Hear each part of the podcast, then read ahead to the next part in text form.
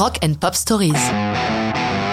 Queen, One Vision, 1985. Queen, depuis leur début, sont les musiciens de la démesure, que ce soit par les aspects souvent grandiloquents de leur musique ou par leur show. En 85, ils battent tous les records. À l'occasion du festival Rock in Rio en janvier, ils jouent deux soirs devant un public de 325 000 fans à chaque concert. Le 13 juillet, c'est devant des millions de personnes en live ou devant leur téléviseur que Queen assure une superbe prestation à l'occasion du concert caritatif Live Aid au stade de Wembley. Cet événement est à l'origine de One Vision. L'idée en est assez simple. Pour que le monde soit meilleur, il faut que des millions de personnes partagent une vision commune et généreuse.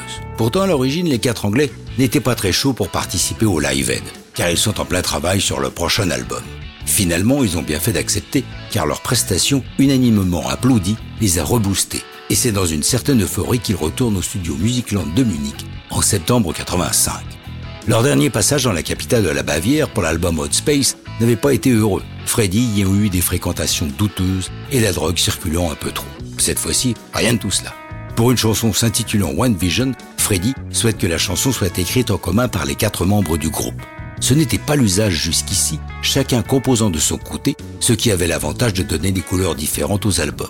Freddy réunit ses trois comparses au studio. Si One Vision est crédité aux quatre Queens, en réalité, elle est surtout l'œuvre de Roger Taylor pour le texte et de Brian May pour la musique. C'est aussi lui qui joue du synthé pour l'intro de la chanson.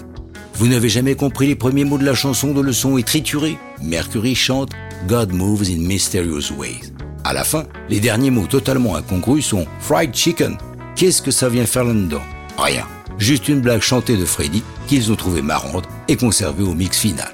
L'enregistrement fait l'objet d'un documentaire réalisé par les Torpedo Twins, deux talentueux Autrichiens. La présence des caméras gêne un peu les musiciens qui ne se sentent pas aussi à l'aise qu'à l'accoutumée en studio.